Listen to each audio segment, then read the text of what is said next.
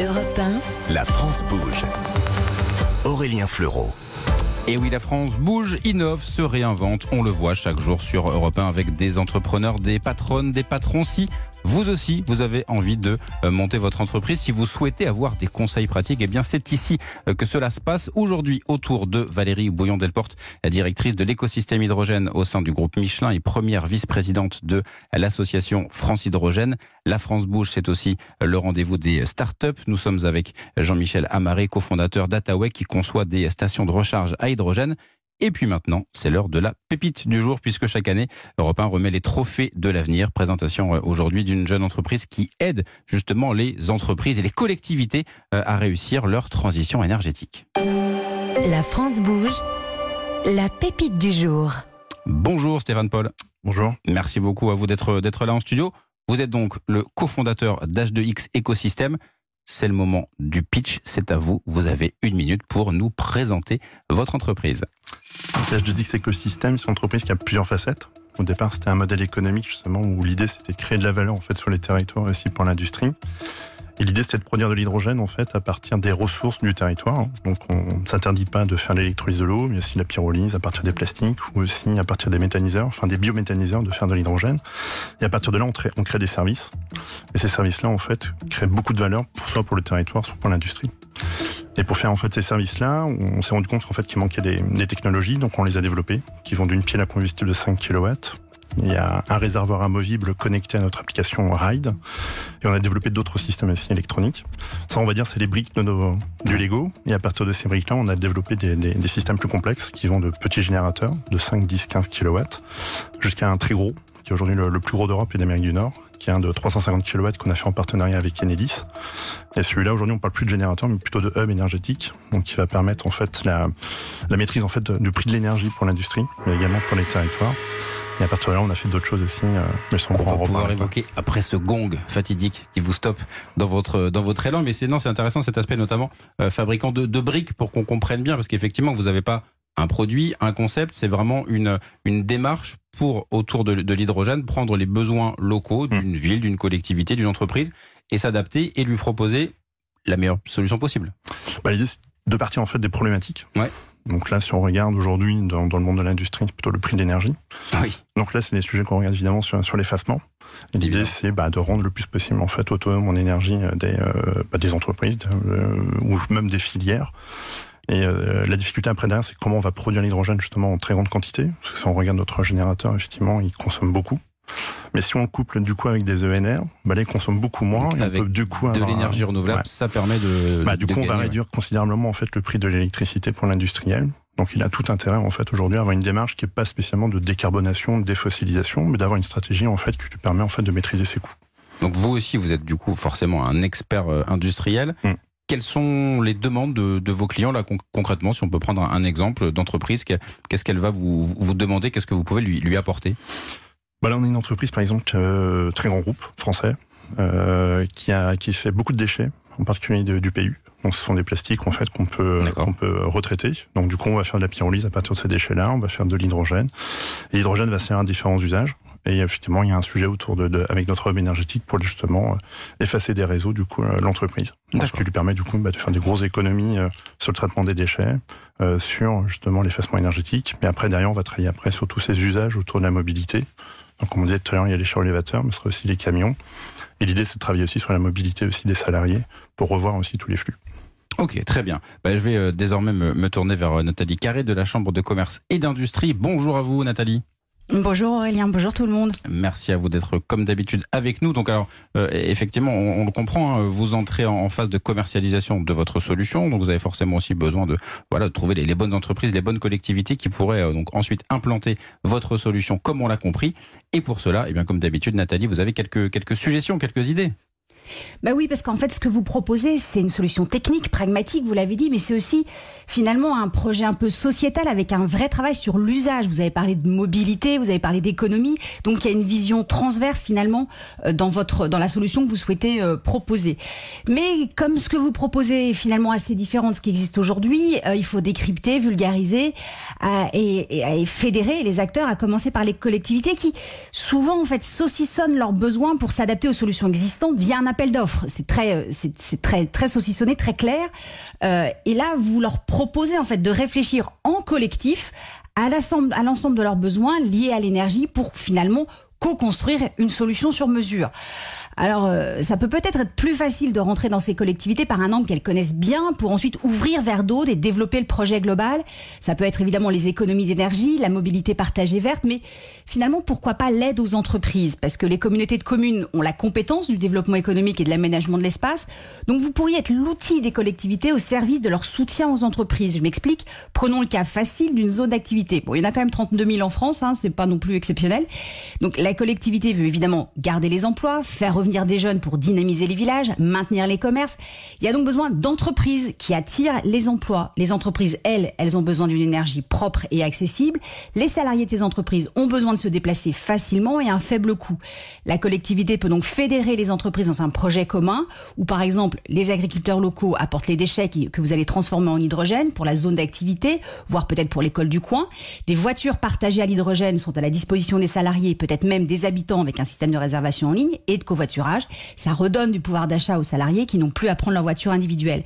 La collectivité joue donc le rôle de fédérateur des parties prenantes locales. Vous êtes l'opérateur qui fait émerger les possibilités techniques et qui dessine le meilleur modèle.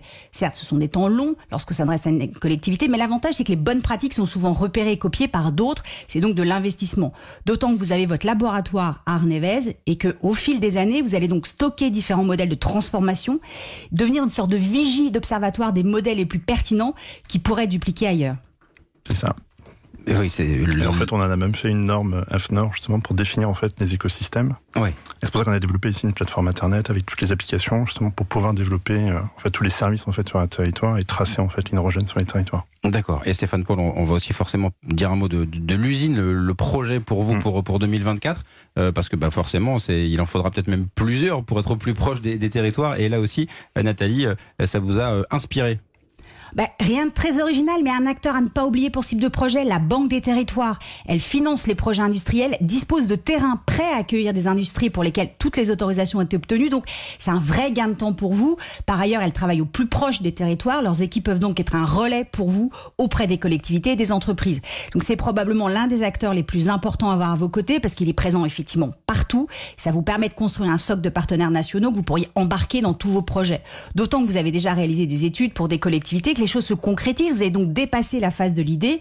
D'ailleurs, n'oubliez pas d'expliquer les cas d'usage possibles sur votre site internet pour rendre concret votre solution. Parce qu'en ce moment, sur l'hydrogène, c'est un peu la course aux innovations. On ne sait plus à quel sens vouer. Or, vous, votre différence, c'est que vous n'êtes pas finalement le plug and play de l'hydrogène. Vous êtes, vous l'avez dit, le Lego de l'hydrogène. Vous développez des briques technologiques et en fonction du modèle utile pour l'entreprise de la collectivité, vous faites les assemblages. D'ailleurs, vous êtes même le Lego de l'autonomie énergétique qui développe la créativité des collectivités, des entreprises au service de la performance des territoires et de la protection de notre planète. Effectivement, alors euh, je ne vais pas vous appeler Monsieur Lego parce que je crois que la marque est prise, mais, en tout... voilà. mais en tout cas ça permet de bien comprendre l'idée. Voilà, qu'est-ce que qu'est-ce que vous inspire euh, tout ce que vous a euh, dit Nathalie Carré? Ah, Très bien résumé tout, tout ce qu'on fait. c'est vrai que nous aujourd'hui après l'objectif c'était de faire effectivement bah, l'étape d'après c'est l'usine. Oui. Donc là, Brest 2024, c'est l'objectif? Brest, Brest, oui avec euh, donc une usine pour il y a déjà un terrain qui est réservé. On Là, on a déjà un premier, un premier atelier en fait qui, est pris justement dans lequel on met euh, bah, nos, premières productions. Ouais. Là, on va retrouver en fait le, générateur, mais aussi les drones sur lesquels on travaille. Générateur, drone, puis la combustible que vous aviez évoqué. puis le signe, il, y a un autre, il y a un autre atelier sur lequel on travaille. Et l'idée, effectivement, bah, c'est la partie commerciale, le, ramp-up aussi à assumer. Bon, ça, c'est le, travail aujourd'hui quotidien. Qui va vous occuper un tout petit peu en, 2023, forcément. Valérie Bouillon-Delporte, votre regard sur H2X euh, écosystème, ça fait partie de cette logique euh, régionale que France Hydrogène incarne aussi, que vous avez évoqué pour la euh, Auvergne-Rhône-Alpes. C'est voilà, ça part du de besoin d'un territoire et ensuite on se dit qu'il y a toutes les régions euh, de France aujourd'hui, y compris en métropole, ont mis en place des stratégies euh, hydrogène à l'échelle de la région. Le rôle de France Hydrogène, c'est de les coordonner. Donc, on a mis en place un groupe de travail territoire. Et puis, euh, on a mis aussi pour les startups, on a créé avec le MEDEF l'index H40. C'est un index qui a été lancé en 2022 et qui en fait est le premier index des startups et des euh, small cap françaises hydrogène. Il faut que les entreprises elles aient plus de 3 salariés, un maximum de 250 millions euh, d'euros de capitalisation. Et l'idée, c'est de leur proposer des solutions d'accompagnement pour les faire grandir. Parce que là aussi, Oui. il y a une vraie richesse pour créer de l'attractivité sur les territoires, pour redynamiser le territoire et les aider quelque part à concrètement entrer dans la transition écologique, la décarbonation des transports et également euh, la transition énergétique. Effectivement, alors je ne sais pas Stéphane Paul si votre objectif c'est le H40, mais, euh, mais en On tout est cas... Ah bah voilà, parfait, magnifique, parfait. Et donc du coup, ce qui veut dire que euh, cette, cet écosystème euh, que vous connaissez forcément un peu plus, le, la, la Bretagne, on peut l'implémenter forcément ailleurs ou est-ce que vous, l'idée c'est vraiment de rester... Ah non. Non, hein, c'est- on est d'accord, l'usine de Brest c'est la première. Et, Ah, Il y a l'usine la première. et il y en aura d'autres. Après des écosystèmes, on le fait beaucoup avec du coup, le monde de l'agroalimentaire, l'agriculture surtout. Donc là, il y a des sujets aussi dans, dans l'est de la France, Ouais. en Aquitaine. Bon, évidemment en Bretagne, hein, ça je ne Mhm. vous cache pas. Et euh, il y a même un développement à l'export, D'accord, euh, plutôt en Afrique du Nord avec euh, l'Égypte. Et on, là, on a implanté aussi au Québec. d'accord. Toujours avec cette même logique de, de création d'écosystèmes. Et avec les partenaires industriels locaux, en fait, on crée de la valeur. Très bien, bah merci à vous Stéphane Paul. Vous restez avec nous euh, aussi, on va parler tous les trois euh, de, travail, mais avant je salue bien évidemment euh, Nathalie Carré. Merci à vous Nathalie. Si vous êtes une pépite, hein, si vous avez envie de venir pitcher votre projet d'entreprise sur Europe 1 euh, ici à, la Franche Bouge, on, le rappelle hein, Nathalie, une seule adresse pour nous contacter. Oui, c'est E1-lafrancebouge à europe1.fr. Promis juré, Solène Godin, Charlotte Barrécan et moi, on lit toutes les candidatures reçues. C'est confirmé tous les jours, elles le font et évidemment on reçoit des pépites chaque jour. Nous allons désormais parler emploi. Europe 1, la France bouge. Demain, au travail. Demain au travail et, euh, et aujourd'hui beaucoup de questions dans le secteur de l'hydrogène. Valérie Bouillon-Delporte, notamment pour repartir du salon euh, Evolution qui est euh, le- l'excellent prétexte pour parler euh, hydrogène aujourd'hui sur, euh, sur Europe 1. Euh, moi j'y suis allé l'année dernière pour Europe 1 et je voyais partout sur chaque stand des recrutements, des profils euh, recherchés, etc. C'est vraiment un sujet euh, euh, de fond pour le, pour le développement de l'hydrogène. Les bonnes formations, les bons profils, c'est un, un questionnement quotidien, j'imagine, pour, pour vous trois, et notamment chez, chez Michelin. Chez Michelin, mais pas que, euh, puisque la filière en fait a besoin de, de gens formés professionnellement et euh, il y, a, il y a une carence. Il faut le dire, que ce soit sur les métiers actuels, hein, vous prenez l'automobile, il faut pouvoir former non seulement les étudiants, mais également les gens en poste à euh, savoir intervenir sur des véhicules qui ne sont plus les mêmes véhicules que ceux qu'on connaît aujourd'hui. Euh, mais c'est vrai pour l'industrie, c'est vrai pour l'énergie. Euh, et l'hydrogène va représenter à peu près 100 à 150 000 emplois directs créés d'ici 2030. Je vous donne un exemple. Sur les projets qui font partie de l'Alliance hydrogène, les fameux PIEC, un projet Mhm. important euh, d'intérêt européen commun, j'y suis arrivée. Euh, vous avez euh, sur la première vague, vous avez donc euh, 40 projets qui ont été sélectionnés par l'Europe, dont 10 projets français. Ces 10 projets français qui vont bénéficier quand même d'une aide substantielle de l'État français. Hein. 2 milliards 100 Ouais. sont mis sur la table.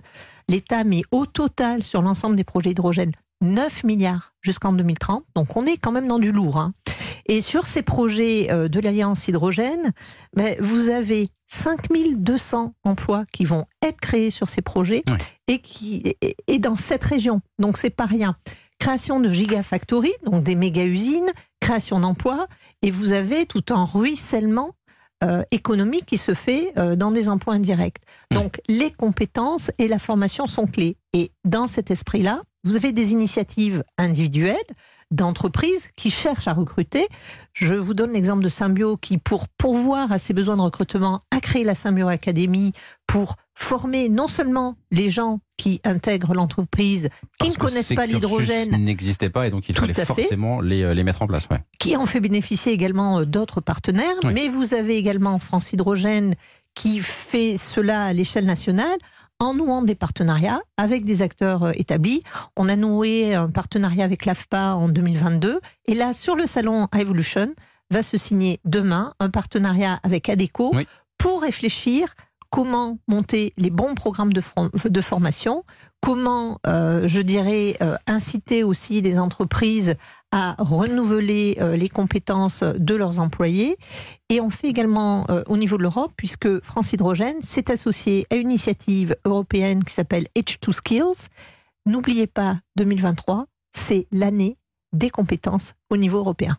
Parfait. Et donc effectivement, j'imagine que pour vous, euh, Jean-Michel Amaré, chez, chez Attaway, ce, ce, ce, les profils, les recrutements, où est-ce qu'on en est euh, Vous disiez 58, si je me souviens bien, 50, forcément ça va grandir en 2023. Est-ce que vous avez les bons profils?